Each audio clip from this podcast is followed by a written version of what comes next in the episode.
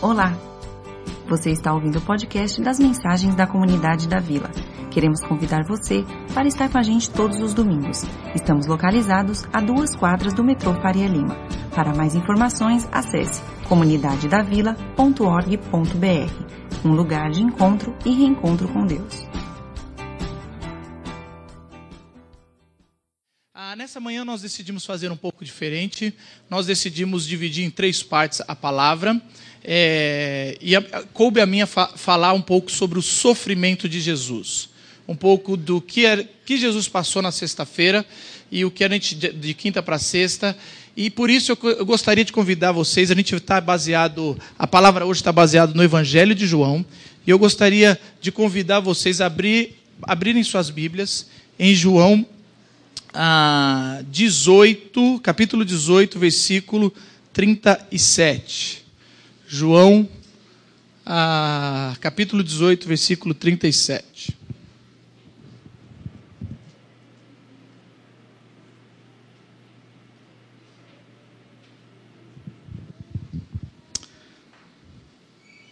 Está no telão.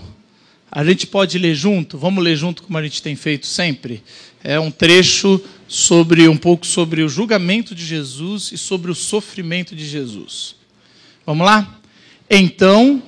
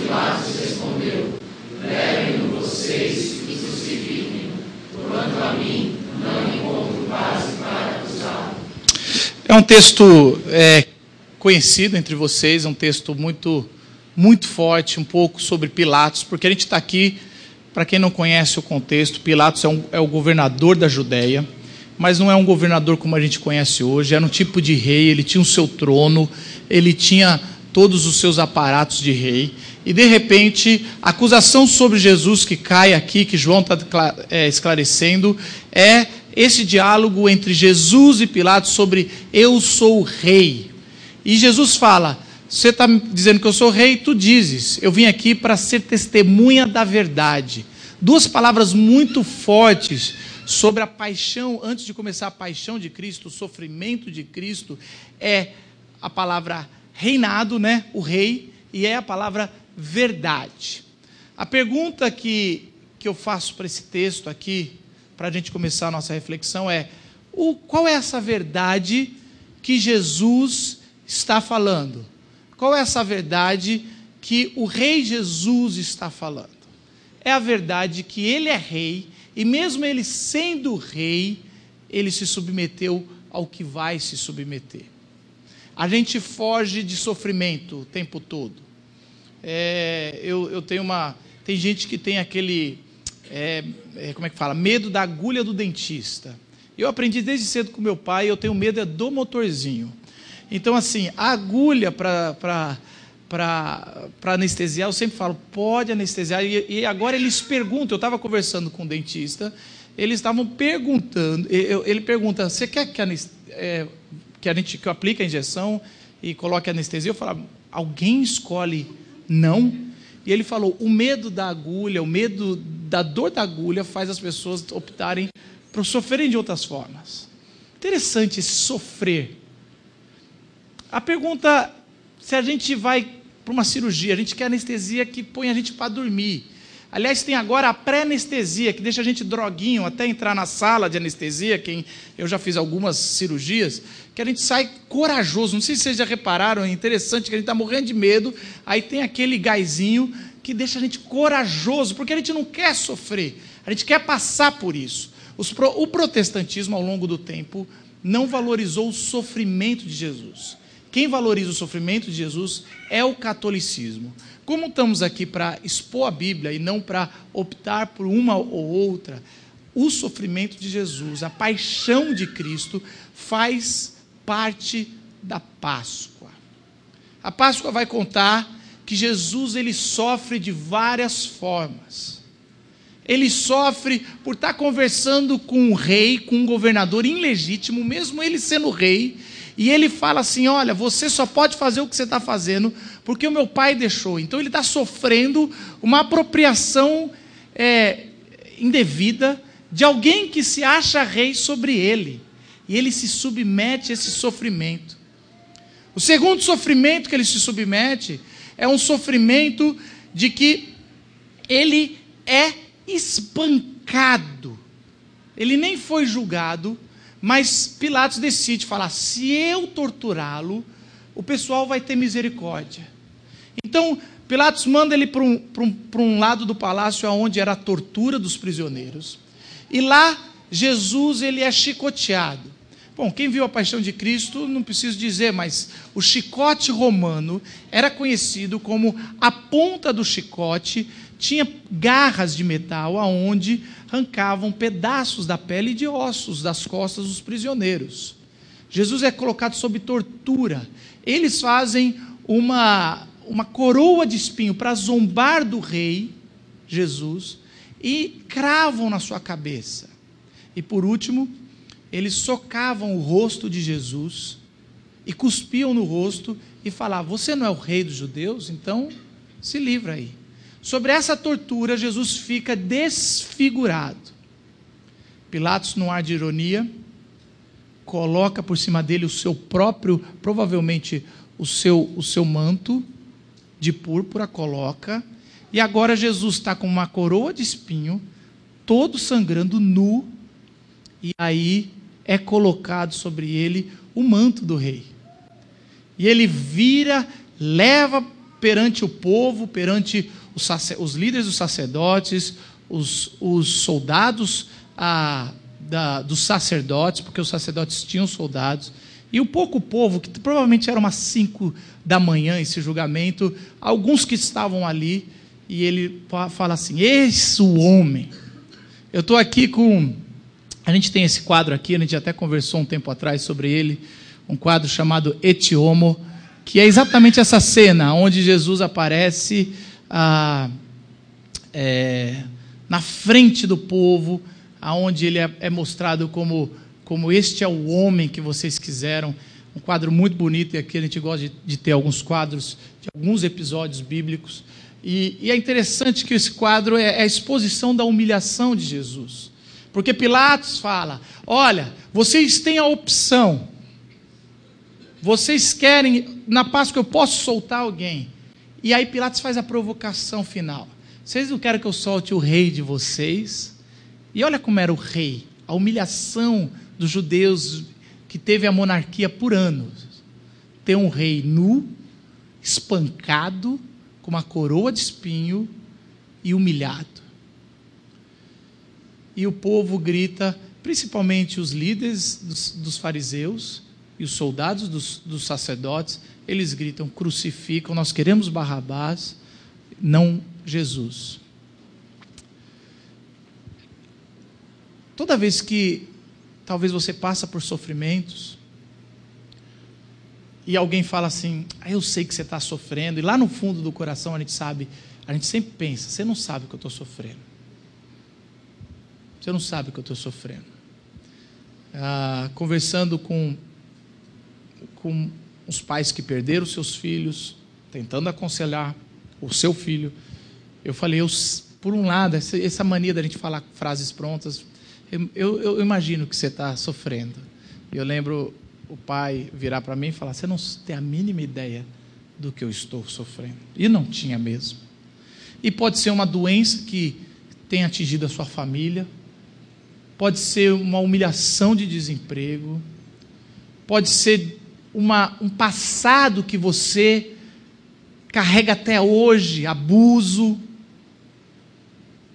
Pode ser aquele pecado que você tem que te humilha Pode ser um episódio da sua vida que te colocou lá embaixo, te destruiu.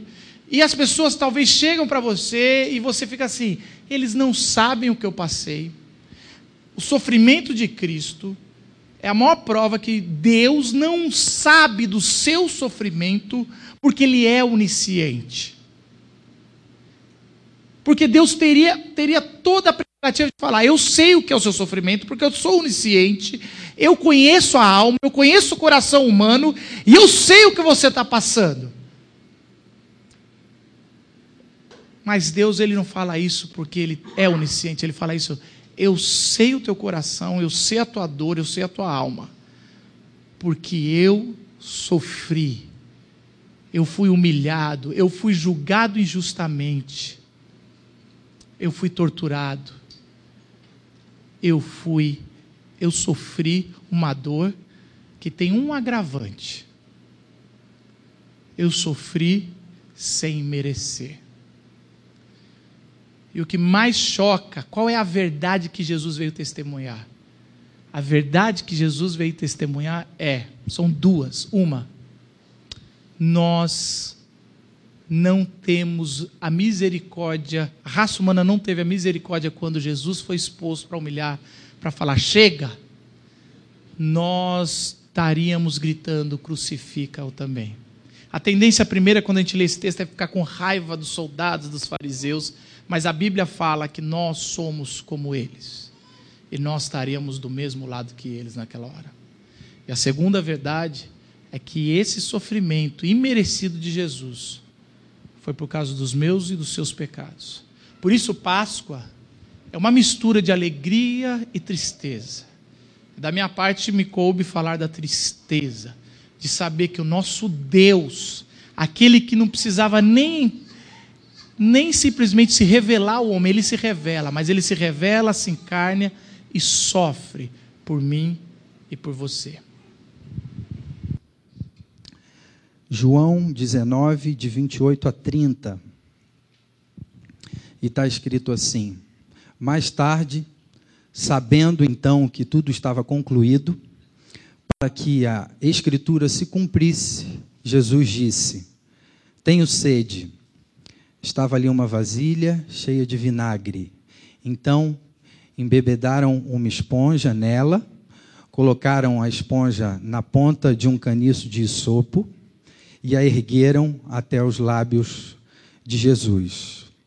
Tendo provado, Jesus disse: Está consumado. Com isso, curvou a cabeça e entregou o Espírito. Qual é a imagem que vem à sua mente quando você pensa na Páscoa cristã? Depois depois do chocolate, depois do coelhinho, que imagem vem à sua mente quando você pensa na Páscoa cristã? É, eu tenho certeza que para a maioria de nós, a imagem que vem é a da morte de Jesus.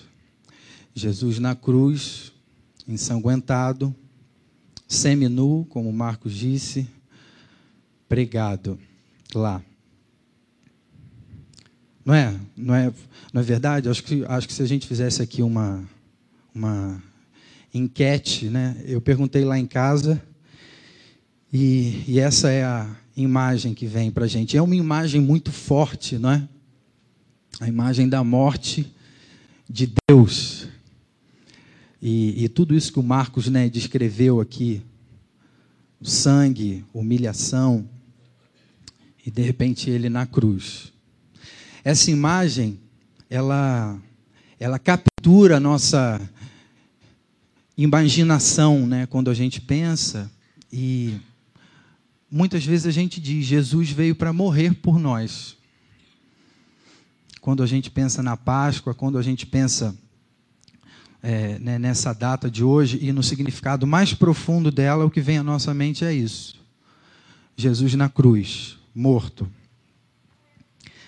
Agora, a gente corre um risco por conta de ser uma imagem muito forte, por conta né, de capturar a nossa, é, a nossa ideia. Muitas vezes a gente reduz a história da nossa salvação a história da nossa redenção, a morte de Jesus. E alguns amigos meus, você já deve ter ouvido pessoas dizerem assim: eu tenho um pouco de dificuldade com a sua fé, porque é muito sangue, é um cara na cruz. Alguns amigos músicos meus dizem: não dá para cantar direito isso, é uma imagem feia, não faz sentido o apelo é um apelo ruim, talvez.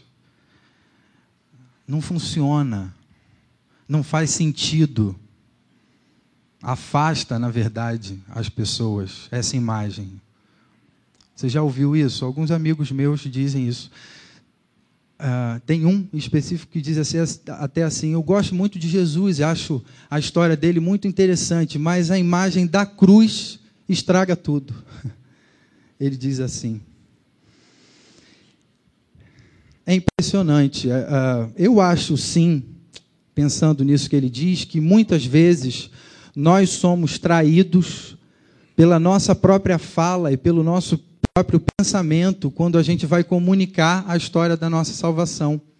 A gente reduz a questão da morte, que é de fato fundamental, necessária, central, não é à toa que eu estou falando aqui, entre o Marcos e o Gus que vem daqui a pouco, Gustavo da Hora. A morte é algo central na história da nossa redenção, mas é parte, não é tudo. É fundamental, é central, mas é parte, não é tudo. Quando a gente olha, ou, ou quando a gente fala da nossa salvação em Jesus, focando só na morte, a gente corre uma série de riscos Dentre eles, por exemplo, esses questionamentos que eu estou falando das pessoas. E quando alguém chega e diz assim: Como crer num Deus que entrega o seu próprio filho à morte? Que Deus é esse? Que coisa estranha é essa? Você confia num Deus que entrega o seu próprio filho amado à morte?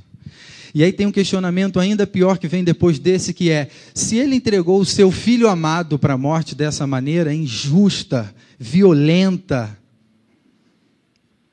socorro, estou ferrado, o que vai ser de mim? Hein, Dani, o que vai ser de nós? Alguém já fez essa pergunta? Você já se perguntou isso? Esse tipo de questionamento ele é decorrente do fato de muitas vezes olharmos para a história da salvação sob uma perspectiva limitada, olhando apenas para a morte ou hipervalorizando a questão da, no, da, da morte.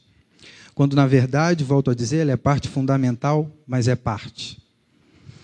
Tendo feito essas perguntas agora aqui, você gostaria, Gus, agora de vir aqui e falar? Pensando sobre isso? Deus entregou o próprio Filho. Que Deus é esse e o que será de nós? Se parasse por aí, o Gustavo talvez teria problemas, a história ficou incompleta. Mas a boa notícia para nós, uma primeira notícia que eu gostaria de dar é que Deus, como Pai amoroso e leal, ele não arquitetou e ele não planejou e ele não entregou o seu filho à morte como um pai mau que não ama o seu filho. Não foi isso que aconteceu. A gente precisa compreender que Jesus morreu por nossa causa, por ação dos nossos pecados, por causa dos nossos pecados. Jesus viveu num contexto em que ele desafiou determinadas leis e a dinâmica de vida daquele tempo, convidando a transformação e a mudança. E isso gerou revolta por parte da liderança daquele tempo, e os caras disseram: vamos crucificar, vamos matar esse Jesus. Então, Jesus não foi morto pelo Pai, Jesus foi morto por mim e por você. A gente não pode fugir dessa verdade nessa manhã. Muitas vezes a gente diz, mas que absurdo, como Deus fez isso. Não fuja dessa responsabilidade. Eu e você matamos o cordeiro. Havia um preço muito alto, impossível de ser pago. E a gente só está hoje aqui conversando sobre isso porque ele pagou esse preço que cabia a nós. Ali tem um quadro, Marcos citou esse aqui, ali atrás, não sei se todo mundo consegue ver, tem uma cruz ali escrito eu na cruz, pregado. Aquele ali era o nosso lugar. Mas ele tomou o nosso lugar. Por isso, nós somos responsáveis por isso. Isso é um fato que eu gostaria de ressaltar nessa manhã. A gente não pode fugir dessa verdade, senão a gente não compreendeu. Uma segunda realidade é a seguinte: a morte de cruz isoladamente não salva ninguém. Exemplo, já parou para pensar que Jesus morreu entre dois ladrões também crucificados? Por que, que a cruz de Jesus nos salva e a cruz dos dois ladrões não nos salva? Não faz a diferença, não faz a menor diferença para mim e para você. Você sabe por quê? é por causa da vida de Jesus. Existe um contexto em que tudo isso acontece. Jesus não desceu do céu direto para a cruz e saiu da cruz de volta para o céu direto. Paulo, anunciando o evangelho, ele dizia de um Deus que se fez homem, que veio a nós, que viveu entre nós, que apontou para nós a direção, que nos deu exemplo, que é até hoje referência, norte para mim e para você. E então foi crucificado e ressuscitou e fez mais algumas coisas. Então, a Páscoa não é a celebração da morte de Jesus. A Páscoa é a celebração, sobretudo, da vida de Jesus, do exemplo que ele é, da direção que ele nos aponta, do nosso Salvador. Hoje nós celebramos a vida de Jesus. E a vida de Jesus inclui a morte. A morte faz parte da vida. A gente não pode fugir dessa realidade. Mas temos a certeza de que ele venceu a morte. Hoje nós celebramos então isso, sobretudo a vida de Jesus. O que acontece antes da cruz o que acontece na cruz e o que acontece a partir da cruz, na minha vida e na sua vida. Jesus não veio apenas para morrer. Jesus veio, sobretudo, para viver. Deus enviou Jesus a esse mundo para viver entre nós, para assumir e afirmar a nossa humanidade para nos revelar como Deus é, para nos reconciliar com esse Deus, para nos abrir a experiência da eternidade e para nos ensinar a viver. A Páscoa tem muito mais a ver com a vida de Jesus do que com a morte de Jesus, embora não exclua a morte, porque a morte, sim, faz parte. Algumas pessoas dizem assim, gente, mas para que morrer? E eu me lembro da, de um amigo chamado Ziel, um pastor que muitos de nós aqui amamos, admiramos muito, e ele diz assim: quando você vai ao médico, você tem noção da gravidade do seu problema dependendo do remédio que o médico passa para você. Dependendo da solução que ele te apresenta. Se você vai ao médico com uma dor de barriga e ele diz assim: tome esse, tome esse remedinho aqui que vai resolver, vai passar. Isso é gases, sem nenhum problema. Se você vai ao médico e ele diz assim: você vai precisar de uma cirurgia, você precisa abrir, você tem um tumor aí dentro.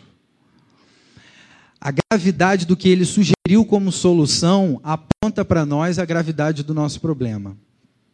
Então não tenha dúvida, se Jesus morreu por mim e por você, era porque nós estávamos perdidos. Diante de nós havia a morte. A cruz era nossa. Mas Jesus veio e morreu por nós, mostrando a seriedade do nosso problema, mas mais do que isso, trazendo solução, uma solução definitiva para mim e para você.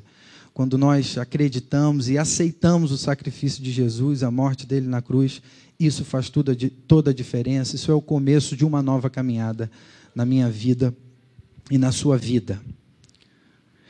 Sendo assim, nessa manhã a gente celebra a vida de Jesus, o nosso Salvador.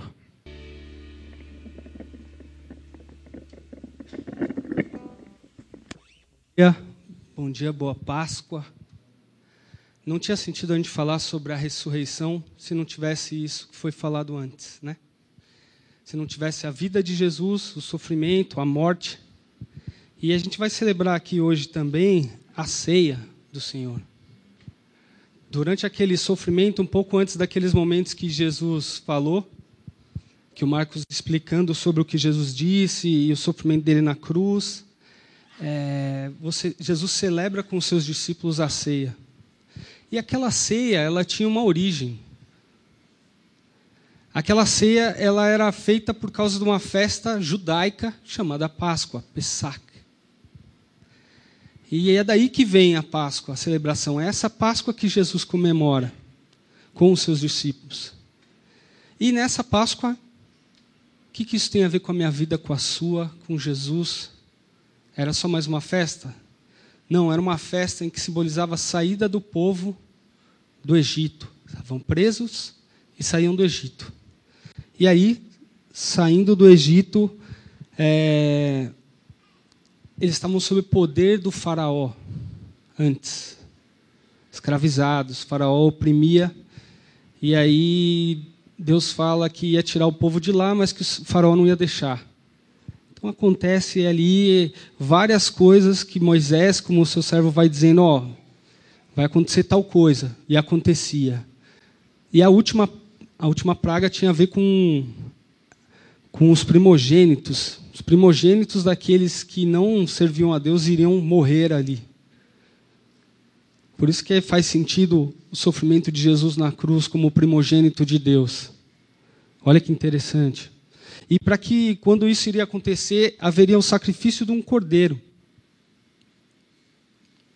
Um cordeiro mesmo. Eles iam se juntar e um cordeiro primogênito é, seria preparado como alimento, abatido e preparado como alimento, e o povo todo deveria se alimentar daquele cordeiro. Se reuniriam em famílias, queriam comer aquela quantidade de carne suficiente, não podia sobrar nada.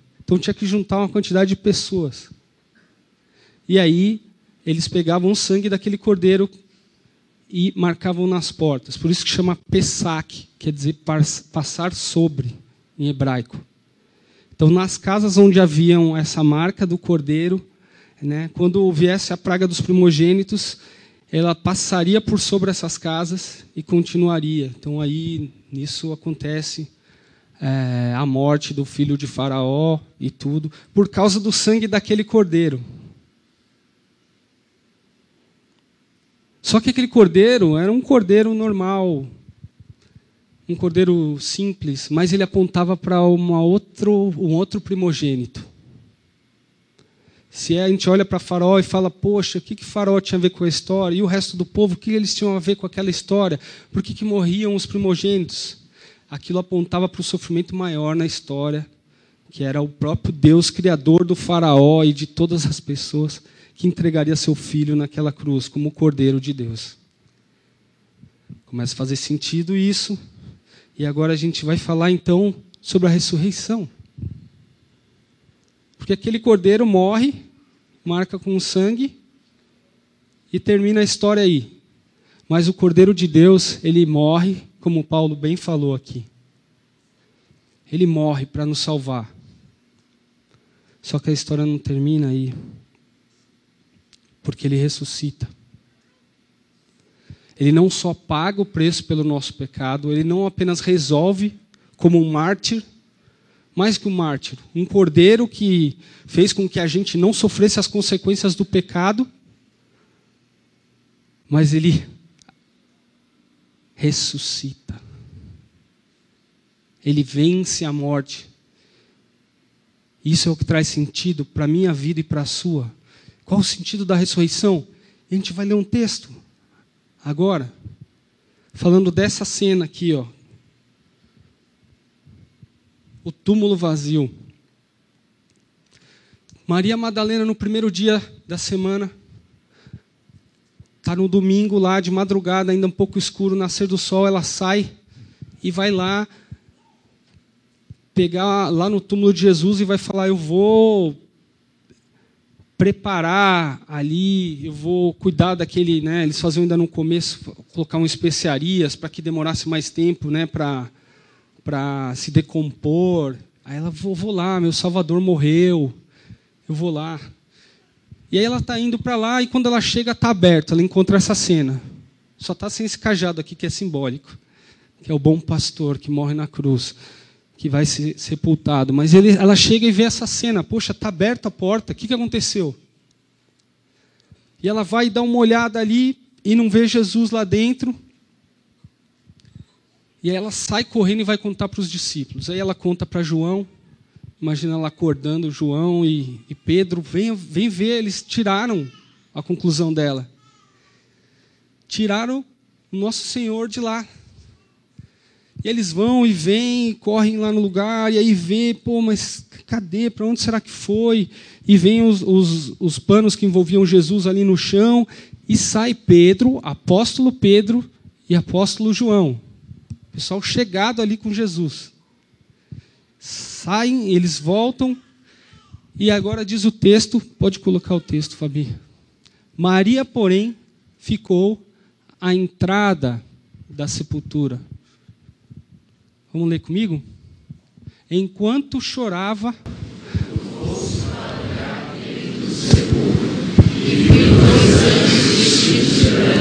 Sentados onde estiver o corpo de Jesus, uma cabeceira e outra aos pés.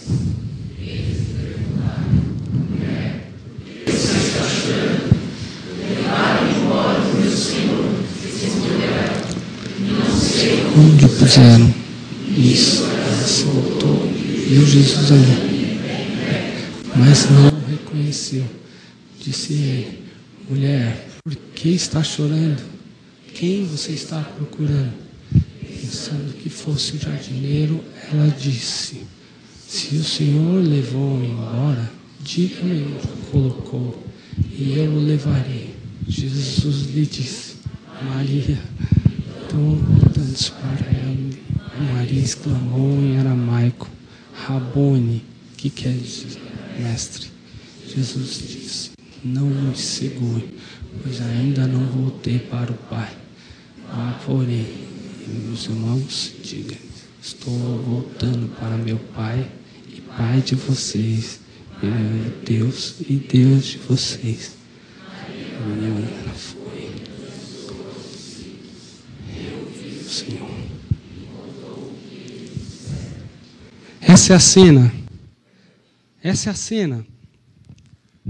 E o que que essa ressurreição, por que que essa ressurreição tem tanto impacto na minha vida e na sua? Jesus, como Deus que era, faz o que nenhum Deus pode fazer. Que é morrer. Experimentar a dor do ser humano ali. Mas Jesus também, como ser humano, faz o que nenhum ser humano pode fazer. Que é voltar da morte. Esse é o sentido da ressurreição. Ali, toda a natureza divina e humana de Jesus e é aquele que é o lugar que vem no lugar daquele cordeiro que era celebrado na Páscoa. Ele é o cordeiro de Deus que tira o pecado do mundo. Não só o cordeiro, mas o primogênito de Deus. Isso faz toda a diferença quando ele vence a morte ali. E ele revela isso para Maria Madalena. Interessante, né? Poucos minutos antes estiveram ali seus principais discípulos. Pedro e João. E parece que Jesus se esconde, espera que eles vão embora, e aí ele se revela para Maria. Muito interessante. Talvez naquela época o testemunho de uma mulher nem fosse válido juridicamente, ou talvez tinha alguns atenuantes, mas ali Jesus revela-se para ela. E hoje, nesse dia, eu me comparo como essa Maria Madalena ali. Você talvez esteja numa posição como ela. E numa posição como ela está num sofrimento profundo antes de receber essa notícia que o texto nos mostra, não é isso? Ela está ali com a dor e chorando, chorando. Fala que ela ficou chorando. E ela não tinha como entender. Às vezes a gente olha hoje, poxa, mas Jesus não tinha dito que ia ressuscitar. Por que ela não ficou feliz quando viu o túmulo vazio? Às vezes você passa por esses momentos de dúvida. Às vezes você passa por esses momentos de, em que a ressurreição parece não ter tanto sentido, parece não conseguir tirar o peso do nosso pecado, do pecado que cometeram contra a gente, do pecado que a gente comete contra Deus. Então talvez a gente está distraído com a morte que o pecado gera, a consequência do pecado é a morte, a gente fica meio meio entorpecido pela dor da morte. E ela estava ali, chorando, chorando, chorando. E olha o carinho de Deus com ela. Tem aqueles anjos ali que estão ali no lugar. E ela está chorando, chorando e soluçando. E aí a gente tem uma ilustração aqui, um choro de uma criança. É angustiante, não, o choro de uma criança. E Jesus olha para Maria Madalena e cada um de nós vendo a dor e o choro angustiante diante da morte da consequência do pecado. Angustiante. Mas aí, os anjos estão ali e eles falam para ela: olha que interessante, por que está chorando? Eram anjos. Talvez eles não tivessem asas. Mas ela não olhou para aquilo e falou: Nossa, está acontecendo um negócio sobrenatural aqui, olha que coisa diferente. Não, ela viu, provavelmente pensou: esses homens aí que tiraram, então, deve ser funcionário aqui do, do cemitério. Tiraram o corpo, vou perguntar para eles. Levaram embora o meu senhor. Levaram embora. E aí é interessante que a pergunta vem de novo, só que agora da boca daquele que ressuscitou. Aquele que se revela para ela aparece e faz a mesma pergunta. Mulher, por que você está chorando? E ele acrescenta um detalhe, diz assim: quem mesmo que você está procurando aqui? E ela ainda com aquele negócio do choro, meio que sem entender direito, acha que Jesus é o jardineiro ali, acha que é alguém que estava ali cuidando. Fala para mim, volta lá, fala para mim quem que é. Se você levou embora, me fala onde colocou, que eu vou lá e vou buscar. Aí Jesus explica teologicamente a importância da ressurreição para ela, né? Faz um tratado sobre a ressurreição, a importância que tinha ele ressuscitar, vencer a morte, que ele era o Cordeiro de Deus. Olha que legal a explicação teológica de Jesus. Jesus vira, e fala o nome dela: Maria. E aí ela cai em si e grita, eu imagino, né? Porque fala, exclamou, gente. Tantas vezes a gente olha para a Bíblia e não consegue. Clamou, exclamou. A mulher dá um berro e fala, mestre! É a alegria da ressurreição. Caiu a ficha, porque Jesus se revelou para ela, do lugar de onde ela estava. Jesus não chegou com pirotecnia, com fumaça, gelo seco, tcharam, olha eu aqui. Não, ele vai na dor dela. Por que você está chorando, mulher? Quem você está procurando mesmo? Ah, o Senhor. Maria, mestre. É isso que Jesus quer fazer com a gente na Páscoa, no domingo de Páscoa. E na nossa vida, todos os dias. Ele te chama pelo teu nome. O bom pastor conhece as suas ovelhas pelo nome. Ele as chama e, ela, e elas o reconhecem. Elas o reconhecem. Jesus está falando isso para você hoje. Não é alegoria, não. Do mesmo jeito que ele usou ali com Maria, ele faz assim, ele se revela com a gente nas nossas circunstâncias, no nosso sofrimento, nas nossas angústias, quando a gente nem consegue perceber que ele está falando com a gente. E a gente vai falando, não, sabe o que, que é? Que levar o corpo, porque é o meu pecado, não, porque aí aconteceu, você está aquela cena horrível, não. Aí Jesus só fala assim para mim, Gustavo, Maria, Paulo,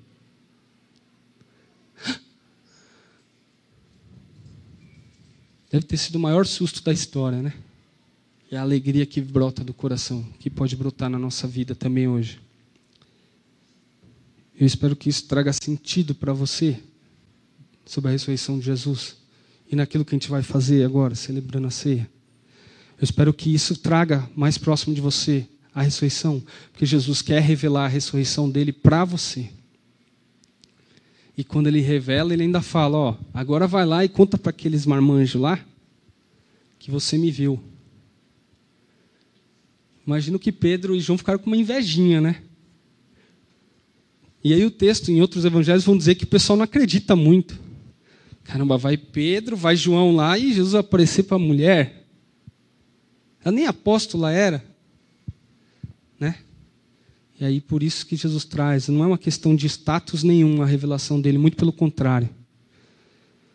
Isso é algo que nos leva e assim como ela, quando Deus revela para você, se revela para Maria, se revela para mim, e ele fala: "Vai e conta o que você viu".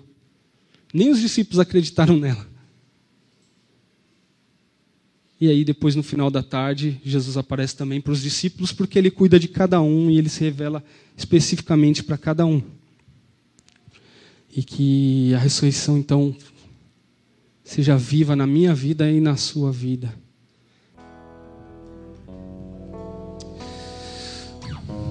Portanto, sempre que comerem deste pão e beberem deste cálice, vocês anunciarão a morte do Senhor até que ele venha. Nossa esperança, nossa imagem não é um Jesus crucificado, apesar que ele precisou passar por lá. Mas como Paulo falou, a morte de Jesus é uma, um grande passo. Ele substituiu a gente, mas ele vive num domingo e a única data do calendário cristão que a gente tem é, acesso, que pode comemorar com certeza, é a Páscoa.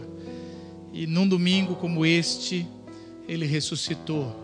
E ele chama o nome de Maria, mas ele chama o seu nome.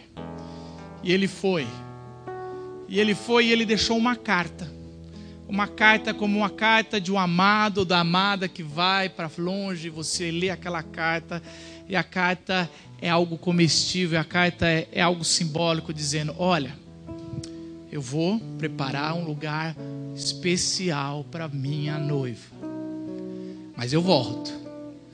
Sempre que você sentir saudade, sempre que vier a dúvida, sempre que vier algo, se lembre. Quando você estiver com pão e com líquido, quando você estiver com pão e com o vinho, coma. O pão representa o meu corpo, a igreja. Eu ressuscitei pela igreja. E o vinho, que símbolo louco, representa o meu sangue. A vida, o judeu entendia como sangue a vida. A vida, celebrem que eu ressuscitei e eu voltarei. Essa é a mesa do Senhor. Essa é a alegria de poder pegar o pão, comer e lembrar do amado que vai voltar por nós. Beber do sangue ou vinho, que simboliza o sangue dizendo: Ele está vivo, eu sinto, eu sei que ele voltará. A gente vai fazer isso. Você vai se levantar. As pessoas que estão aqui vão fazer um tipo, uma, um círculo. As pessoas que estão aqui também. A gente vai pegar. Você pega o, o cálice, pega o pão, senta e a gente toma a ceia da Páscoa junto. Quero lembrar os diáconos ah, e presbíteros que têm professores lá embaixo que precisam ser servidos. Então a gente vai cantar mais uma vez. Você já se levanta do seu lugar. Você vem, pega o cálice, pega o pão, senta, faz a sua oração enquanto a gente canta e a gente ceia junto, tá bom?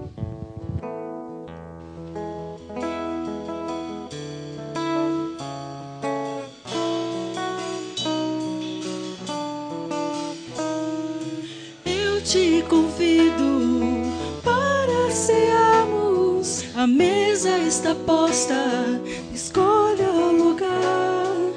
Esta é a festa do pão e do vinho que eu ofereço a quem mais chegar. Vamos celebrar minha hora, meu amor, que nos torna irmãos, refazendo a paz. Vamos celebrar neste amor, reconciliação na cruz. Isto é meu corpo, trigo moído, vida doada, o pão do perdão. Isto é meu sangue,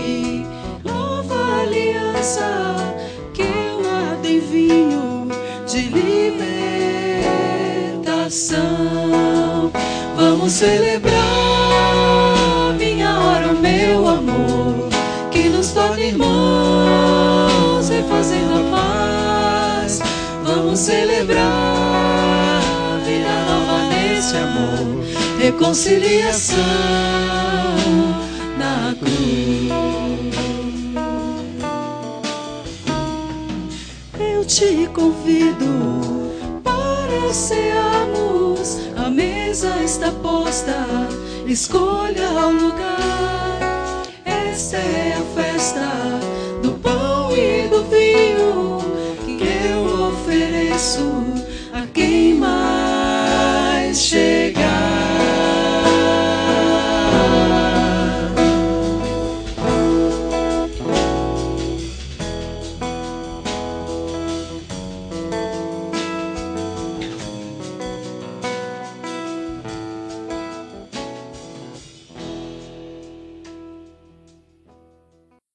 Obrigado, Senhor.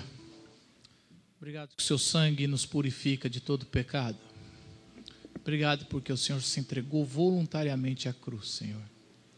Obrigado pelo poder e o amor do Pai que o ressuscitou e nos ressuscitará naquele dia, Senhor.